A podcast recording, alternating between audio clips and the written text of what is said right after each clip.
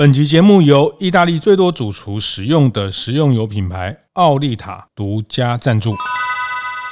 开晨会喽！大家好，我是游子彦。商业脑跟设计脑这里面，怎么样去透过精密的串接跟安排，让你的商品成为一个爆款？想象力才能够指引出未来世界运作的方式。它需要什么样的产品？需要什么样的商业模式？观念对了，店就赚了。欢迎收听大店长晨会，每周一、周四、周五，透过 Podcast 跟大家分享服务业的经营和洞察啊。那其实我我很开心，每个礼拜有这么长的时间可以透过 Podcast 跟大家分享啊，也常常收到呃很多听友的回馈哈。那呃他们会讲到啊哪一集特别听到了台南阿霞饭店，因为他们也是在台南做餐饮业，我觉得他原来阿霞原来就在他们隔壁的这家饭店，透过 Podcast 才知道原来他们有这么多的故事，这么多不一样的思维哈。那也有妈妈跟我说，呃，她每天开车都会听大店长晨会 Podcast。那她呃小女儿才七岁，然后有一天开车还没有开 Podcast，她女儿就说：“妈妈，你今天怎么没有听大店长晨会？” 呃，我都觉得倍感倍感开心，也倍感压力哈。就是我也谢谢大家不断的鞭策。那这一集我们持续和大可哥啊，那呃谢荣雅先生也是台湾得过最多艾弗瑞大呃全球设计奖的设计界的金童啊。对对对对对，对 我都不太好意思这样在在谈这个金童哦，就是呃，不过大家还是很不容易哈，为台湾拿下了这么多的设计奖，然后他自己也把自己捐出。出来啊，不是啊，就是说他自己也把这样的设计的理念，呃，不断的去阐述，不断的整理。那最近这集也特别要请他分享，他最近要在呃知识卫星这个呃学习平台呃开的一门课哈，那也是透过群众募资的方式来做课程的推广。那这件事情待会也可以谈一下，其实这也跟你向来的一个这几年你特别。经营的一个募资到产品设计的这个模式，也是很符合你自己的一些设计思维哈。那我想还是再请大可跟大家打个招呼。子嫣好，大店长的各位朋友，大家好，我是谢荣雅。是，现在比较少人叫你金童哈，嗯，还是年纪越来越大，自己都有点不好意思了。金童已经当了二十年了，是是是是。谢先生就是我上一集有提到哈，那时候我在商业周刊呃那段时间帮他整理了呃一个风尚经济学的专栏，那那个专栏除了谢荣雅先生，还有呃礁溪老爷的沈方正啊，沈方正沈总经理，阿元肥皂的阿元大哥，对啊，那轮流的呃来。把他们的对品牌、对风格经济、对风尚经济，其实我现在回头看，五六年前我们开始做这件事情，还算蛮蛮有洞察到市场的趋势。现在谈的人更多了哈，也也很棒哈，就是有更多人。看到品牌跟设计的力量。这这一集一开始，我我想也请呃大可谈一下他这几年的一个很重要的作品，就是一台造水造造水机，造水造水机，就是它呃不需要任何的水管，不需要任何呃这个管线，它只要插电就可以就地制造出制造水干净的水，干净的能生饮的水哈。那也很恭喜这个这个造水机现在募资的成绩已经到二点四亿了。对啊，好像。连这个金华饭店都买了一台放在他们的总统两台。总统套房，对，嗯，对，跟他的这个呃潘先生的办公室里面，这个也是一个募资的过程，就是包括我们这次课程也是一个募资的概念，对，能能不能谈谈这个事情？你怎么去驱动用募资去驱动一个设计产品的的落地？我我觉得很有意思的是，我在过去里面一直在谈说，设计师要变甲方哈，就上一集我们谈到设计四点零啊，设计师必须要主导，而不是在一个企业里面当美工或是被上级交办的一个在做编排设计这种这种设计技术的人。事实上，虽然一直在谈这个，但是真正的在全世界有比较大的翻转，却是因为有群众募资的这种商业模式啊，这个在在。大陆叫众筹啊，然后在台湾叫群募。那这是从美国的这个 Kickstarter 开始的。这个很有意思的是，因为透过网络社群的力量啊，在过去没有网络的时代，其实这个很困难啊。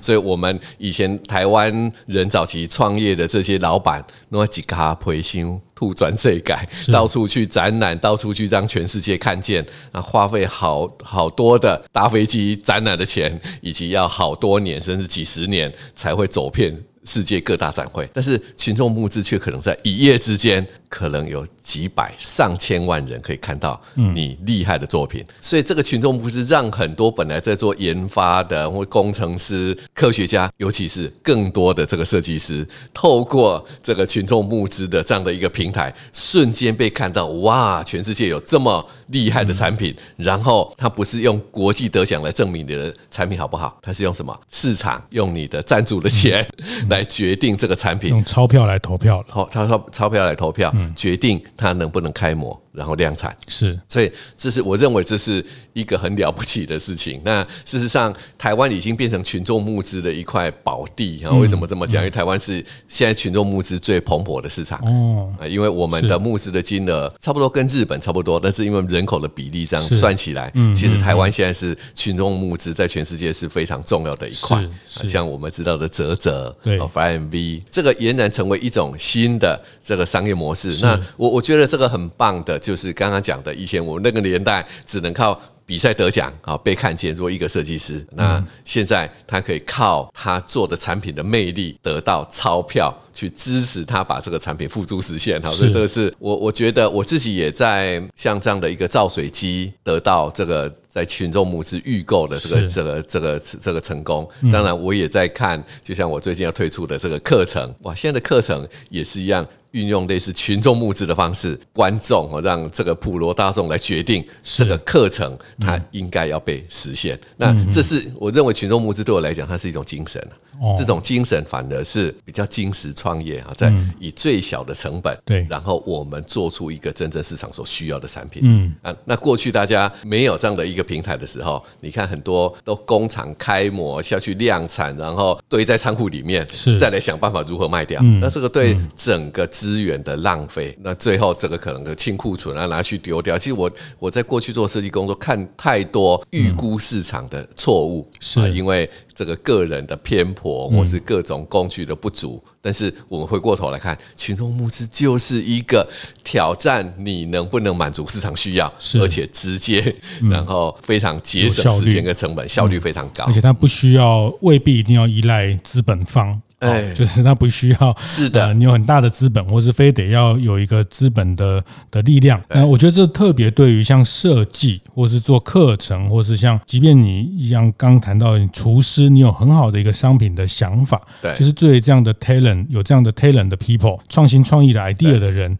他透过这个。募资的方式去，那我特别同意刚呃大可讲的，其实群众募资到今天，它越来越是以精神，对啊，它可能会解决某一部分的财务的需求，但是。呃，它其实更重要的是一个一个精神跟价值哈，就是嗯，我我也听了很多朋友他们会谈说，他们之所以把商品投放到一开始在群众募资里面去试水温也好，去得到反应也好，因为呃会在群众募资平台使用者或这个社群，它就是大部分就是我们在讲的在创新里面的这个 early early adopter，哈，就是比较早会使用新的接触新的工具，比较早愿意使用新的科技的这群人。Early Adopter 变成是群众募资的一个很重要的社群，对，所以他也是一个对新事物比较感兴趣的一群人。这个也是这是我们课程想要在这边投放的一个的思考点。对，但是他一旦进入到群众募资的这种商业模式，我我想这个会改变很多未来商业的形态。嗯，因为早期可能是一些的新创公司在玩玩看的哦啊，但是这几年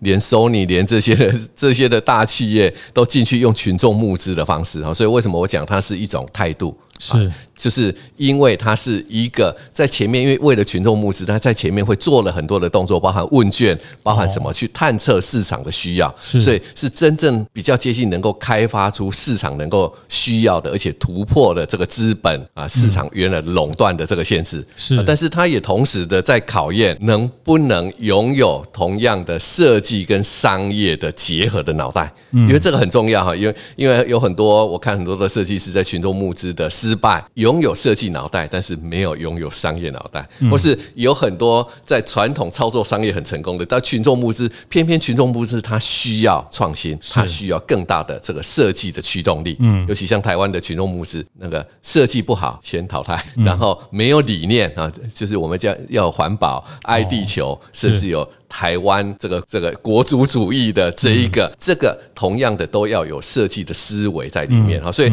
所以它需要商业又需要设计的这一块成功，它就是能够去平衡这两者的关系。是是是，这个。谈起来，大家听到这边，其实如果不是学设计的人，或者是对设计这件事情还是抱着比较抽象的认知的人，我觉得还是蛮多的哈。那设计到今天这件事情已经被验证，或是被呃认为是一个商业核心的一个重要的能力哈。那这也是为什么呃，其实这几年除了呃大可除了。拿了一百多个奖，其实也也是台湾的总统创新奖的得奖人。那我觉得这个非常不容易。我觉得整个国家的呃层次也开始对这个力量开始去重视，也是一个很重要的表达。哈，那呃过去你也帮像在红海这么大的一个制造业去做顾问的角色，但是我想这次你特别也透过课程也重新再把设计思维、想象力的这些事情做了一个铺陈。哦，那呃比较具体来说，呃你你你觉得要有一个好的设计的思考，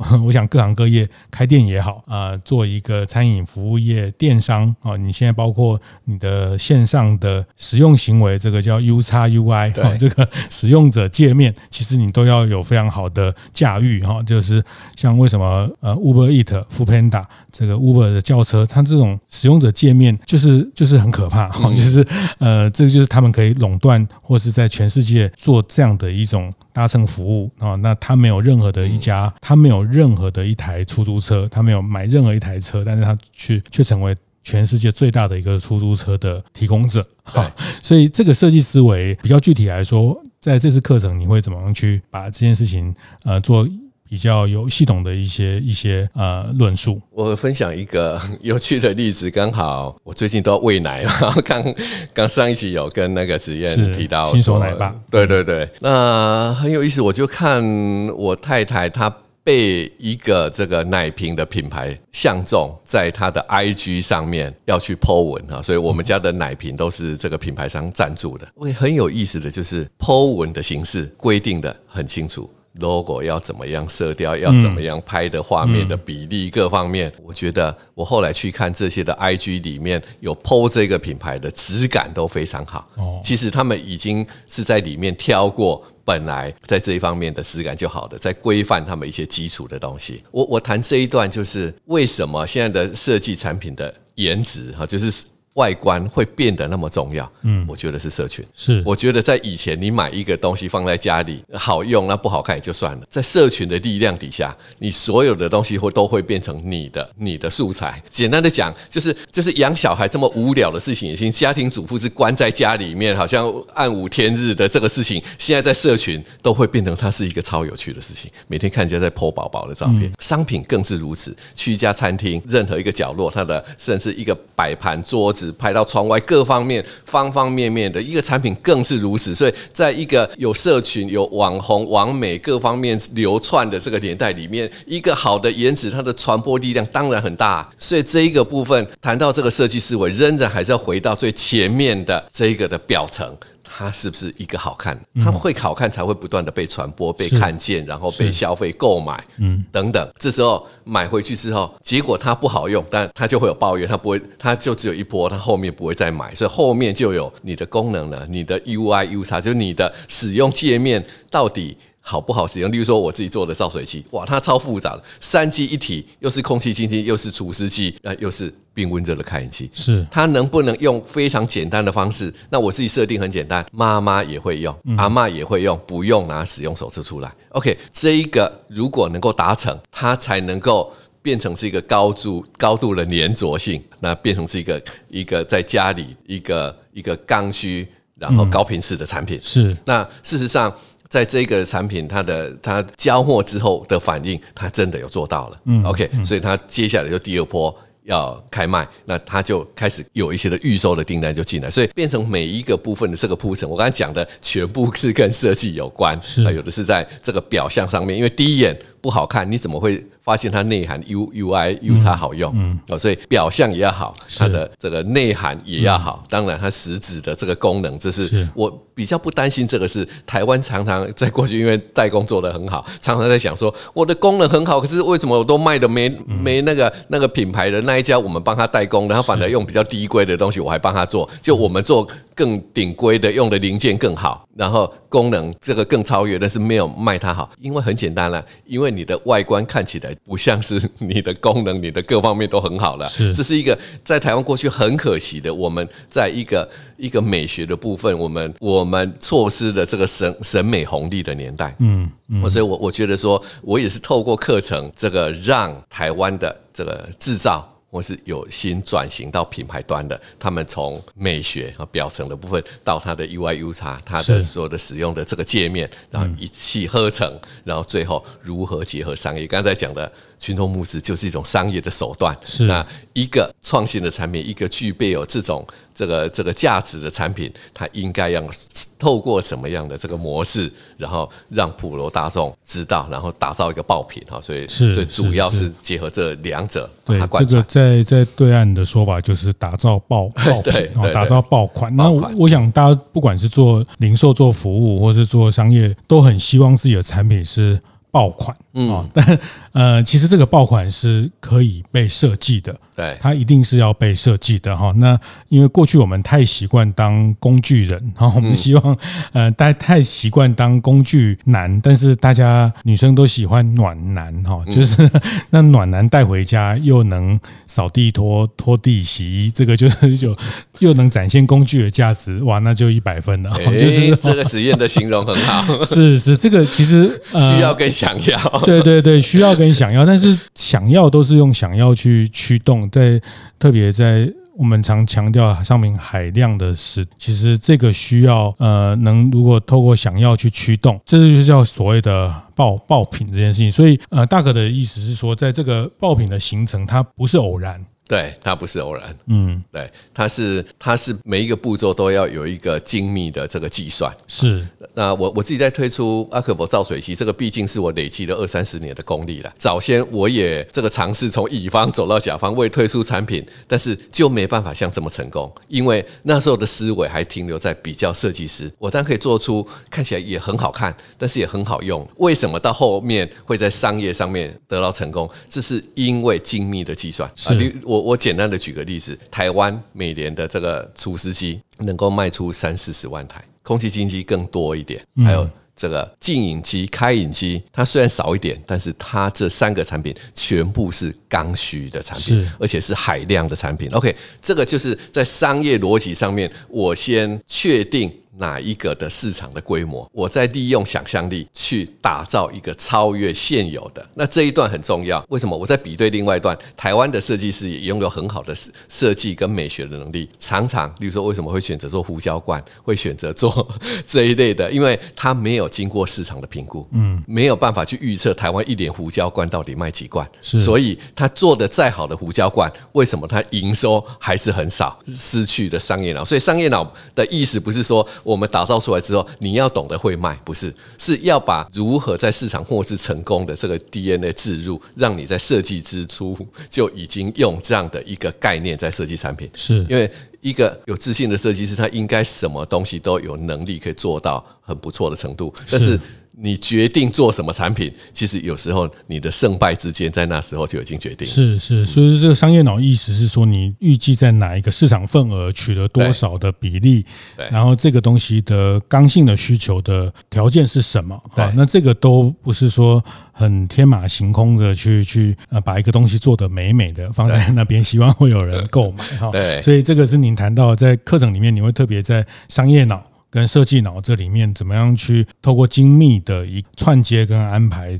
让你的商品成为一个爆款？是，其实，在你这个课程的大纲，我大概也看了一下，其实你特别谈到一个想象力这件事情哈。那呃，我也想请您多谈一下想象力，就是呃，在在设计思维里面，或者是在整个，因为我们谈的这些想象力，它最后还是要回到商业可以成功。啊，那前一阵子看这个 Netflix 的这个影片，谈那个伊隆马斯克对。这个发射这个卫星这件事情哦，我觉得也是不得了，amazing 哦，就是因为他们小时候。看了这个挑战者，然后他们从小在美国的这个生长的过程，他们看到的太空梭的梦，这个也是我们上一集讲的。其实一代一夜，他他们这一代，他们在看到那个太空的梦的时候，他们可以怎么样的去实现？那我觉得那个那个在伊隆马斯克身上，我看到哇，他从那个小时候去看到这件事情，看到太空梭的升空，或者是挑战者号的爆炸，这个对整个美国这个形成的他们在那个时代的一个共同的。记忆或是一个阴影，然后他们怎么样去想办法可以发展一个可以重复利用、重复回到地球的一个载具？那这件事情那个想象力，它其实最后在商业上也被验证了，哦，所以它最后得到了 NASA 的订单，哦，这个是很很厉害。他他只是这家私人公司得到了美国太空总署的订单，所以。想象力这件事情，用这次在课程的架构里面，你你怎么样的去让大家在商品的这件事情上，透过想象力去成为爆品的可能？刚听子嫣在讲说，听众有七岁的哈，虽然主要不是他是妈妈，但是七岁的 七岁的小孩也在上面听到了。那我我觉得，我觉得在过去其实。尤其是华人的小孩，台湾人的小孩，常常小孩子有天马行空的想法的时候，都一句话讲：“你卖想想当想想无为不为啦，想康想康想胖啦。”或是你要他选择的科系里面，如果要选哲学，选什么？我觉得他一定是一场家族革命的，因为他认为他可以不好了哈，不好。所以，所以我们以前好像聊过这个议题哈，这个有用没用，有效没效啊？就是就是这一个部分，就是限制我们极大想象力的。刚刚在讲说。设计跟商业对它威力很大，但是它有一个很重要的本质，很重要的本质，它就是想象力。想象力才能够指引出未来世界运作的方式。它需要什么样的产品，需要什么样的商业模式？我们现在在想的虚拟币 NFT，我们刚刚在聊的，还聊到韩剧为什么能够拍出这个，其实它都源自于想象力。而且这个想象力可能是他的编剧，可能是导演从小见到或是想象他的世界，嗯，而。长大之后能够具体有资源，能够具体实现，所以一切还是要回到这些最基础的这个想象力上面。它可以让你发射火箭，可以打造电动车，可以做一个 tube 一个管状的隧道，然后让车子在那边形同飞机的速度，全部都是在想象力。那台湾要脱离这种代工这些人家拿来的规格，我们照做的这个，其实你说设计吗？我说它回到更源头。想象力是啊，因为我在过去几年的时间在工研院当顾问，里面那么多的博士在研发那么多先进的科技，我常常问他们：那我们做这个是领先世界的吗？是国际上还有没有其他在做？通常我得到答案是有，嗯。那我说我们的优势呢？他说我们因为看人家做这个，我们觉得我们可以做的比较便宜。也就是说，整体连我们的法人的研发都是形成形成代工的这个 这个循环啊。这个的差距还是在想象力，因为我们这些的博士们，即便他们有拥有这样的一个学士跟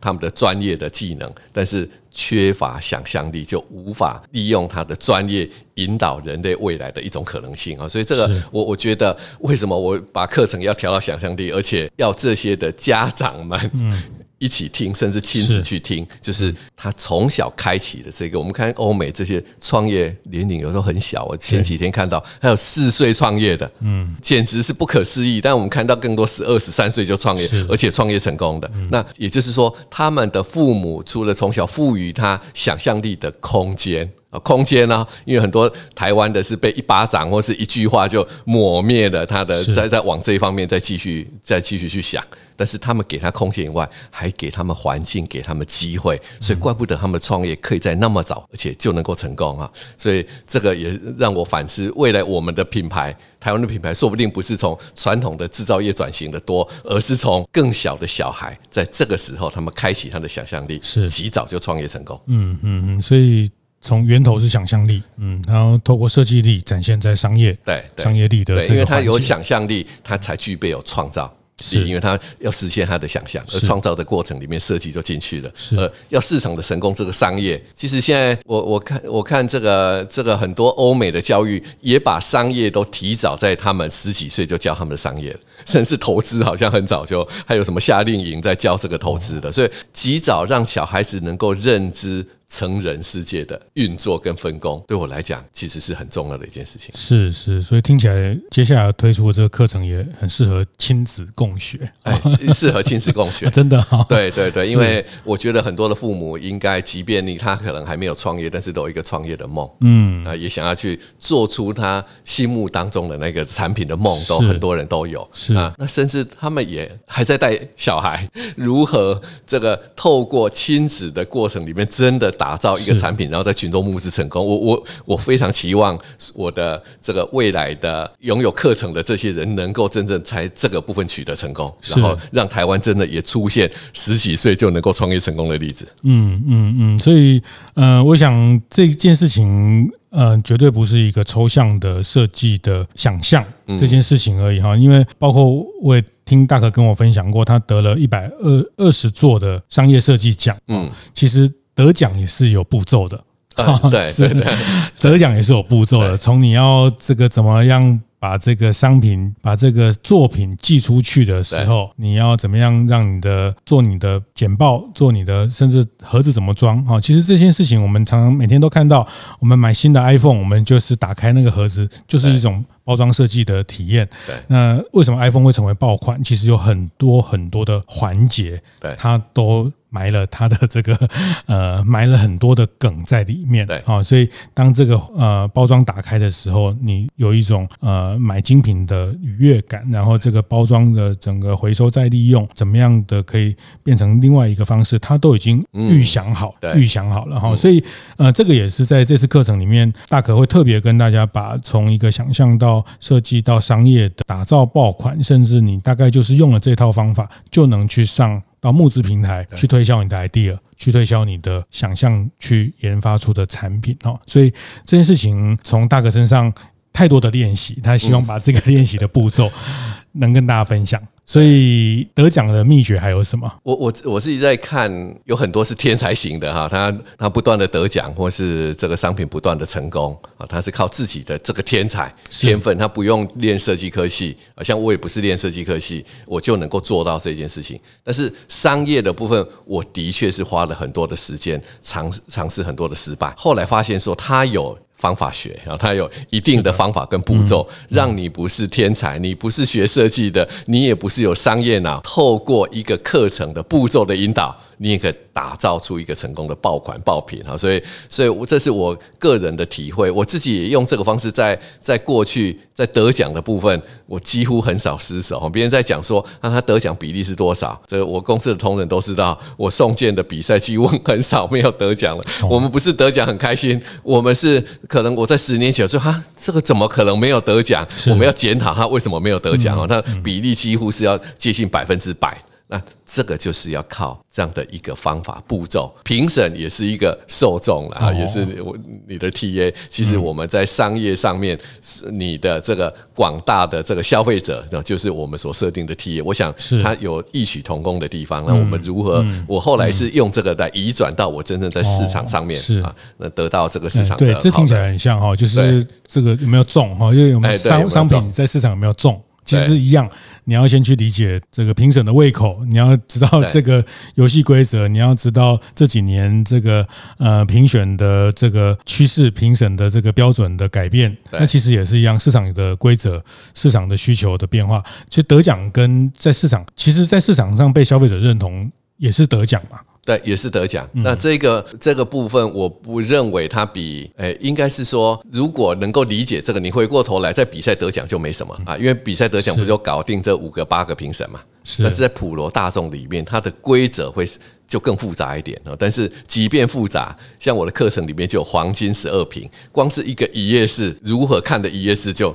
购买它还是有公式的，就页面上，页面上面啊，每一个的元素的呈现，它有一定的公式的啊，而不是几率、概率、摸索或是想象。想象从小就要培养的，在那个时候商业的操作里面，全部按照公式的操作就可以。是是，这个呃，也是我们有段时间常常在辩证的一个议题哦，就是务实、务实跟务虚啊。那有些部分是在务虚的部分，想象力就是务虚的部分。那那个虚不是。漫无目的，它是需要去悟的，去去精进的，去从想象力里面去找到呃这个是这个能能去延展的可能哈。那但是这个打开的过程是非常非常关键啊。那再去收敛成一个设计能力去表达的主题，然后形成商业的时候，就变成很务务实的这个阶段，从务虚到。务实哦，那也是这个呃，接下来在知识卫星的这个平台要上架的谢永雅先生的这个课程哈，那我我自己都都非常期待哈。呃，我觉得每次再跟您重新再去呃把这些观念再梳理一次，其实都会有新的新的看待哈。因为其实每个人也是一样，每个企业也是一样，在不同阶段再去回头看待一个事情，会开始有不同的体会。就是你的企业可能到下一个阶段的规模的时候，你再去看待看待这件。事情，你更有能量的去实现某一些可能的时候，你那时候的想象跟想法可能可以更更开阔了。啊，那其实我我也非常呃建议，如果几年前大家有有在商周或者是呃常常看到谢永雅先生的一些观点或是一些文章，我觉得这次的课程非常期待，也也迫不及待在这边 跟大家分享哈。那谢谢呃也很难得，我们也好久好久没有见面，也谢谢你今天带来了你接下来的一个很精彩的这样的作品。那其实课还蛮长的，有大概将近到八个八个小时，八个小时的。它其实是精炼，很精炼啊，因为要用最短的时间，大家怎么把这些的公式学起来？是 对三十年的功力。是好，大家可以呃，我们也会在资讯栏，在我们的大店长的社群呃，提供大家更多的一些购买课程的一些讯息哈。谢谢，谢谢今天大可跟大家分享他接下来的呃这个部分，也把他三十年的功力跟大家毫不藏私的分享。谢谢，谢谢大师，谢谢，谢谢。谢谢谢谢子言，会后记得在 Apple Podcast 订阅、评分、留言。有任何想在晨会上讨论的议题，也欢迎提出。大店长晨会，下次见，拜拜。